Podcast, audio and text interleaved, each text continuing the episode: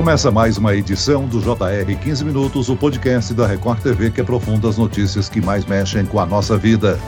O Senado aprovou o projeto que modifica medidas contra alienação parental, uma prática de manipulação psicológica que acontece quando o pai ou a mãe dificulta a relação do filho com o outro responsável. Afinal, o que pode ser considerado alienação parental? O que é necessário para comprovar essa prática? Quais foram as mudanças na lei? Para buscar essas respostas, vamos conversar com a promotora de justiça e coordenadora do Núcleo de Gênero do Ministério Público de São Paulo, doutora Valéria Scar Bem-vinda, doutora. Olá, Celso, muito obrigada. É muito bom estar com vocês novamente. E quem nos acompanha nessa entrevista é a repórter da Record TV que produziu uma matéria sobre o tema para o Jornal da Record, Adriana Perrone. Adriana, o que, que tem de diferente nesse novo texto? Quais foram as mudanças aprovadas pelo Senado? Oi, Celso, tudo bem? Oi, doutora Valéria, é um prazer estar aqui com vocês. Olha, Celso, o Senado aprovou no último dia 12 de abril um projeto que muda aí algumas regras da lei da alienação parental. Uma dessas alterações, considerada positiva, é a revogação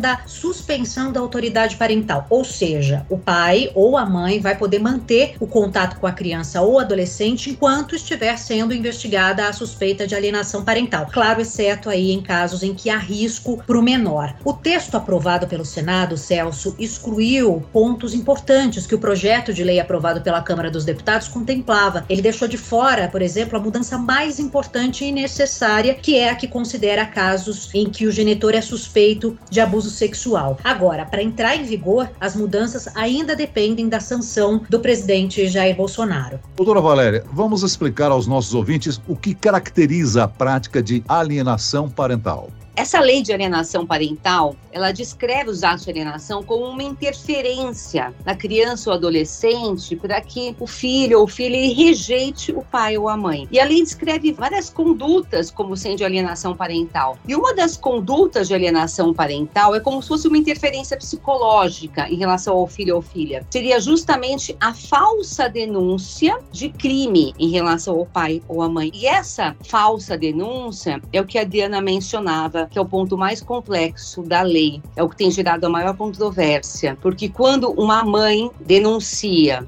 um pai, por exemplo, por agressão ou por violência sexual em relação ao seu filho e filha, e essa denúncia às vezes não se comprova ou ainda está sendo investigada, muitos abusadores já usam a lei de alienação parental como estratégia de defesa. Mas em síntese, a alienação parental é como se fosse uma estratégia para afastar filhos e filhas do genitor ou genitora. Agora, doutora, essa lei ela é bastante controversa, né? Inclusive, há países em que ela foi revogada. Vários órgãos importantes já se manifestaram contra essa lei, né? Esse ponto é extremamente importante, Adriana. É o seguinte: o Brasil é o único país do mundo que tem uma lei de alienação parental. Essa síndrome da alienação parental, ela foi criada por um médico chamado Richard Gardner. Esse médico, ele desenvolveu estudos particulares, estudos próprios. em síntese, esses estudos diziam o seguinte: que a notícia de um crime, quando feita no momento de uma separação, especialmente a notícia de um estupro, essa notícia era falsa. Esse médico, ele testemunhou em favor de homens acusados de abuso de estupro nos Estados Unidos. Ele mesmo foi investigado pelo incentivo à pedofilia e acabou se suicidando. Então vejam que a síndrome da alienação parental foi uma teoria já na sua origem criada para beneficiar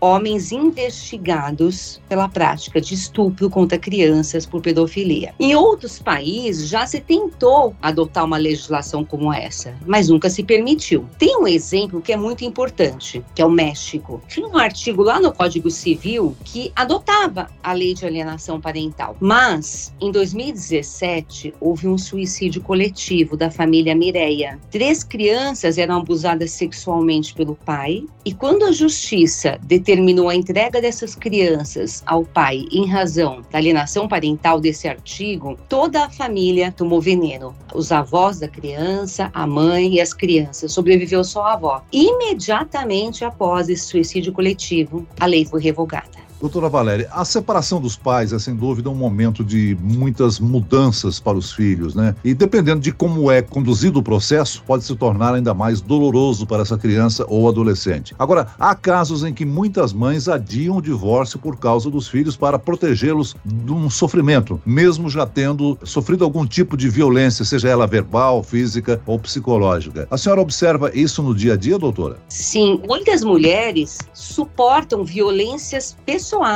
psicológicas. Muitas mulheres realmente não se separam para a preservação dos filhos. Aliás, esse é um padrão muito comum, mesmo em hipóteses de violências severas. A dependência econômica é um fator que tem mantido, por exemplo, muitas mulheres em relações manifestamente abusivas. Aliás, uma das estratégias de dominação é tornar as mulheres e os filhos dependentes. Essa estratégia é chamada de gaiola de ouro. Você trancafia essa mulher numa gaiola e ela não consegue mais se libertar daquela situação. As mães, em regra, elas priorizam os seus filhos e filhas no relacionamento. Agora, por que que no momento de uma separação, muitas crianças relatam fatos que não haviam dito antes? Porque abusadores usam a convivência como uma estratégia de manipulação e silenciamento. Né? Ninguém relata uma violência na frente do agressor. Por exemplo, em audiências criminais, vítimas, pessoas adultas, não relatam a violência nas audiências na presença do réu. Como se espera que uma criança relate uma violência quando ela convive diariamente com o seu agressor? Isso não acontece. Então, quando há esse distanciamento, quando ela se sente protegida ou quando ela percebe que ela já não tem aquela família, porque muitos agressores dizem: olha, se você falar o que está acontecendo, a família vai acabar. Como a família já acabou, então ela decide falar o que aconteceu. E essas crianças elas sofrem muita pressão por parte da sociedade, por parte da família. E essa lei, infelizmente, é uma lei que ela silencia mulheres e crianças porque ela coloca em dúvida a sua palavra. Agora, doutora, é interessante a gente lembrar de quando essa lei foi sancionada lá em 2010. E eu lembro isso muito bem porque na época eu cobri quando essa lei foi sancionada a comemoração que houve em torno dela, né? Porque em tese ela foi criada para proteger as crianças nos casos em que há conflito entre os pais. E o que a gente tem visto ao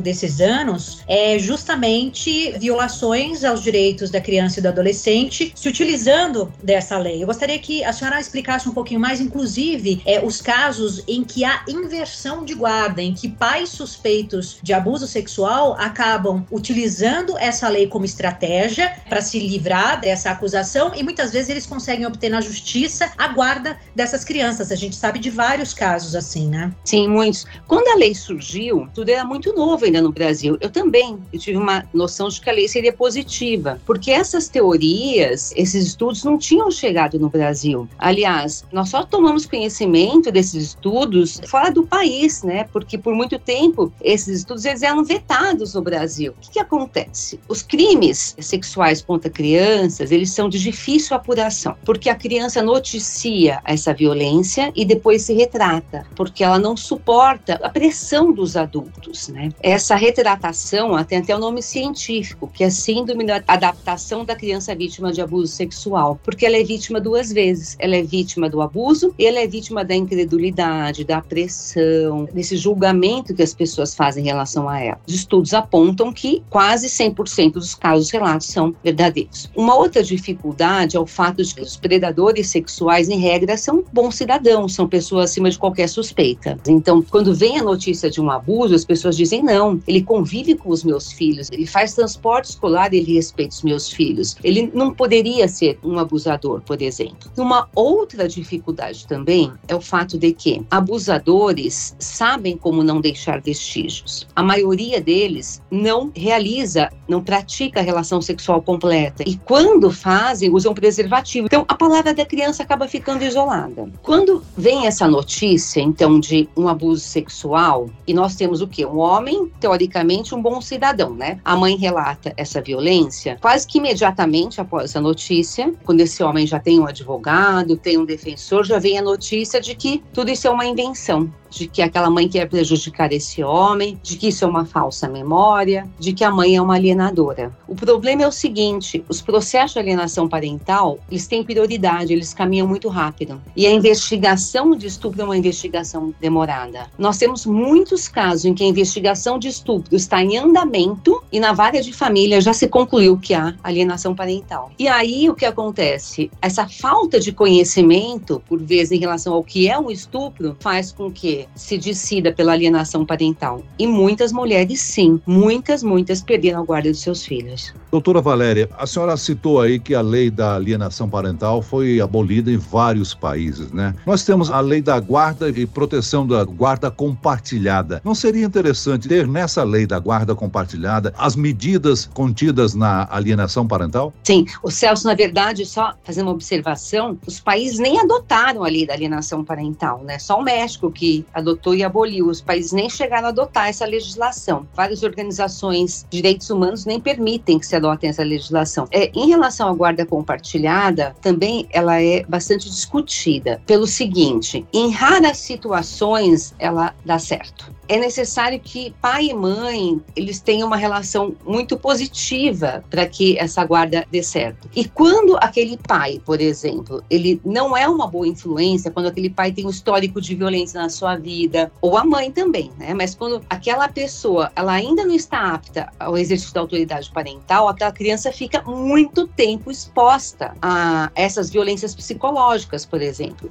Não existe uma tábula rasa, uma situação única. Esse é o problema quando a lei coloca uma situação única. A guarda compartilhada pode ser positiva, mas nem sempre é. Agora, doutora, a gente falando sobre esse texto, né, que agora segue para a sanção do presidente Jair Bolsonaro, texto esse que foi aprovado pelo Senado. Ele deixou de fora pontos importantes que o texto aprovado pela Câmara dos Deputados trazia. Eu gostaria que a senhora falasse um pouco sobre isso, sobre o que foi deixado de fora e o que de fato vai ser alterado aí nessa lei caso o presidente Jair Bolsonaro a sancione. O texto elaborado pela Câmara dos Deputados, ele realmente trazia inovações muito importantes. Quando eu tive contato com esse texto da Câmara dos Deputados, eu fiquei até com um ser humano, assim, mulher, como uma pessoa que tem lutado para a defesa dos direitos das mulheres e crianças, muito gratificada, por ser um texto elaborado com primor na Câmara dos Deputados. Mas, infelizmente, pontos importantíssimos foram simplesmente vetados alguns pontos que foram excluídos. O artigo 2 é o artigo mais complexo da Lei de Alienação Parental, que é o artigo que define o que é alienação parental. O texto da Câmara dos Deputados previa, por exemplo, o abandono afetivo como ato de alienação parental. Era uma grande evolução. Previa também que a mudança de domicílio justificada para manter a subsistência não configurava alienação parental. Essa mudança é muito importante, porque muitas mulheres que mudam, por exemplo, o seu local de trabalho para subsistir, elas são chamadas de alienadoras. Isso não acontece em regra quando um homem muda de residência. Uma outra mudança, e essa Tena já tinha mencionado, é, em dois artigos a lei dizia que pessoas investigadas ou processadas por crimes contra crianças e adolescentes ou por violência doméstica não poderiam se beneficiar da lei de alienação parental. Esses dois artigos eram fundamentais. Parece óbvio dizer isso, mas não é, porque pessoas não só investigadas, como pessoas condenadas e por crimes graves têm se beneficiado da lei de alienação parental. Doutora, após notar possíveis sinais de alienação parental, como é que nós devemos agir? Terceiros podem denunciar o abuso? E como fazer essa denúncia, hein? Toda forma de violência, ela pode ser noticiada. Quando há uma violência que configura crime, essa notícia deve ser noticiada numa delegacia de polícia. A alienação parental, ela é uma forma de violência psicológica que está na área civil. Então, deve-se procurar um advogado para adotar as medidas na área civil. Então, por exemplo, em relação às visitas, eventualmente visitas assistidas. Mas é sempre importante verificar com cuidado se aquela conduta é realmente alienação parental ou se é algo natural de uma separação, se é algo natural de um ser humano. Porque no momento da separação acontecem algumas controvérsias, mas normalmente essas controvérsias são resolvidas rapidamente com a separação, com a decisão judicial a respeito de guardas e visitas. Doutora, qual é a orientação que a senhora dá para uma mãe que esteja passando por uma situação delicada em relação à suspeita de abuso sexual por parte do ex-companheiro e que tem medo de ser enquadrada nessa lei da alienação parental, da forma como a gente vem conversando? É fundamental que essa mãe, que ela guarde todas as provas, que ela tenha orientação na rede de atendimento e que ela procure o Ministério Público ou pela Defensoria Pública, mas desde o início, que ela esteja amparada desde o início, justamente para se evitar que quando ela noticie essa violência sexual, que a coisa se inverta, que de vítima, que de defensora de seus filhos, ela passe a ser taxada de alienadora, passe a ser acusada de alienadora. Muito bem, nós chegamos ao fim desta edição do 15 Minutos. Eu agradeço os esclarecimentos da promotora de justiça e coordenadora do Núcleo de Gênero, doutora Valéria Escarance. Obrigado, doutora. Obrigada, Celso. Obrigada, Adriana. E até a próxima. E agradeço a presença da repórter da Record TV, Adriana Perrone. Adriana. Celso, muito obrigada. Doutora Valéria, é um prazer sempre conversar com a senhora. Um abraço a todos. Esse podcast contou com a produção de David Bezerra e das estagiárias Cátia Brazão e Larissa Silva. Sonoplastia de Marcos Vinícius, coordenação de conteúdo Camila Moraes, Edivaldo Nunes e Deni Almeida. Direção editorial Tiago Contreira, vice-presidente de jornalismo Antônio Guerreiro. E eu, Celso Freitas, te aguardo no próximo episódio. Até amanhã.